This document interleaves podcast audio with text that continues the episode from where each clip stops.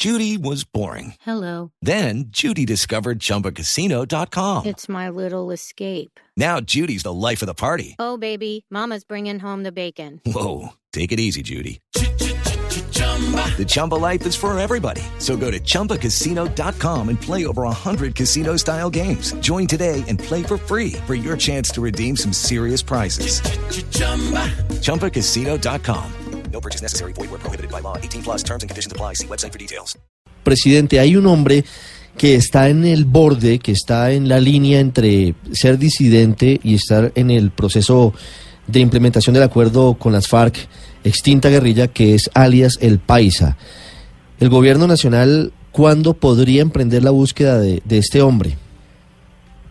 Usted sabe que hay una circunstancia ahí que es un poco brumosa y es que para la Justicia Especial para la Paz, él sigue vinculado al proceso. Él no se ha presentado personalmente, ha mandado cartas, ha participado a través de sus apoderados, no ha atendido los llamados que se le han hecho y a mí eso me parece grave.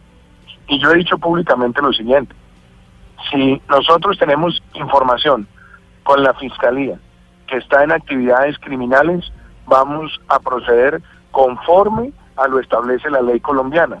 Y es que nadie que haya participado en ese proceso de movilización de salva y reinserción está por encima de la ley ni puede continuar con actividades criminales.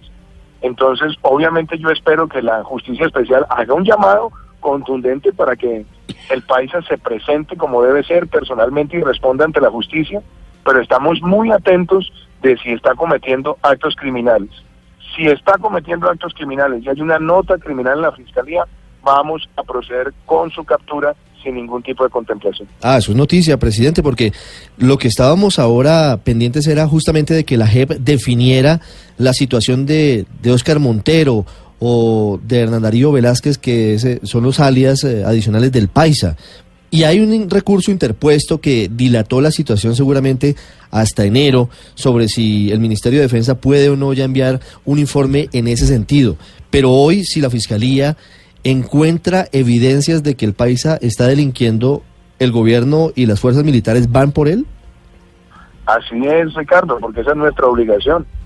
Si la Fiscalía General de la Nación abre una nota criminal y establece que alias el paisa está cometiendo delitos, nuestro deber es capturarlo.